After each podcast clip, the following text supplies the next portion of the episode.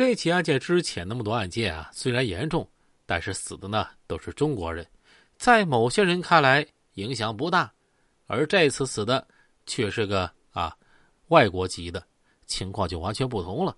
外国人被杀，该案立即升级了，公安部亲自批示，此案关系我国公安形象和国际声誉，务必尽快破案。并将“七二五”大案列为广东省头号大案和公安部的督办大案。期间，之前一系列案件并非没线索，只是案件调查的很粗而已。可是啊，李某死了之后，首先广州市公安局防暴队重案组指挥全市军警立即封锁所有交通路口，加紧对过往车辆的严加盘查。随后，广州市。又进行了地毯式的摸排，并组成重案组再次调查之前的目击者。果然，很快有了收获。阿成他们待过工地的一个湖南民工交代，这会儿湖南人说的是湘西麻阳话。我女朋友啊，就是麻阳县人，绝对不会听错。如果说错了啊，我杀我头。知道是哪的人就好办了。重案组立即赶赴麻阳县啊。麻阳苗族自治县进行调查，竟然毫不费力的就搞清楚阿成一伙的真实身份。阿成真名叫张志成，又名欧阳吕八，是麻阳县的所谓名人，也是负案在逃的重大案犯。张志成本是当地的地痞流氓头头，多次进出县公安局。他是高村乡灵溪村的农民，有妻子和两个小孩，是苗族人。这家伙。天性恶劣，从小打架闹事儿、偷抢拐骗，无恶不作，是有名的村霸。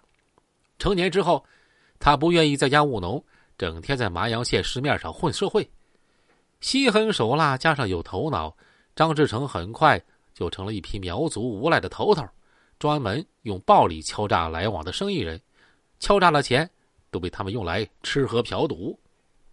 麻阳县是个小地方，商人并不多。这样混了几年，张志成也没搞到什么钱。有一次喝酒的时候，他对手下一个叫刘安江的啊，这几个人就说呀：“在麻阳小打小闹干不了大事儿，要干啊就得干大的，到广州去干咋样啊？”刘安江立即响应，另外两个喽啰只是点了点头。张志成这个人非常啊恶毒，也是说到做到的人。这厮看过几本江湖和黑手党小说。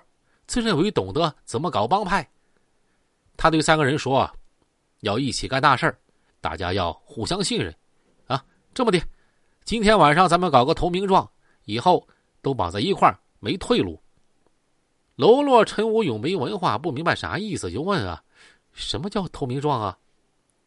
张志成笑了笑，打电话喊了一个专门陪人唱歌跳舞的十九岁的小姐阿燕。张志成花言巧语欺骗阿燕，让她一块去县城外面玩耍。走出饭店，阿叶看到张志成杀气腾腾，感觉到了危险，不同意上车。张志成上去几个耳光子，把他拖上车，绑架到二零九国道麻阳石阳哨的公路边上。当时绑架阿叶的时候啊，有不少行人都看到这一幕了，但是他们都知道，张志成是麻阳县一霸。公安局也拿他没办法，都装着看不见。在漆黑的公路边上，他们四个人先是把阿叶拖下车啊，给轮了。阿叶是个小女孩啊，被这些人摧残的昏死了过去，失去了知觉。张志成对另外三个人说：“大家一起下手，把他弄死。谁不下手，我就先干掉他。”说罢，他首先捡起一块石头，用力朝着阿叶头上砸去。顿时鲜血就喷溅出来。同样凶恶的副手刘安江不等吩咐，也举起石头啊，用力砸了过去。剩下两个喽啰无可奈何，也只好硬着头皮跟着做了。可怜的阿燕头颅被砸碎了，脑浆四溅，当场毙命。随后，张志成和刘安江把他赤裸的尸体随手就扔进公路边的臭水沟里。第二天，四个人收拾行李逃到广州市，找到了他的弟弟张志伟工作的工地。张志成投奔弟弟不是为了躲避警方，而是寻机在广州做大案。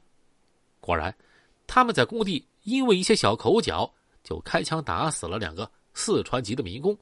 暴露了之后，张志成就公开打出麻阳帮的旗号，开始团伙犯罪生涯。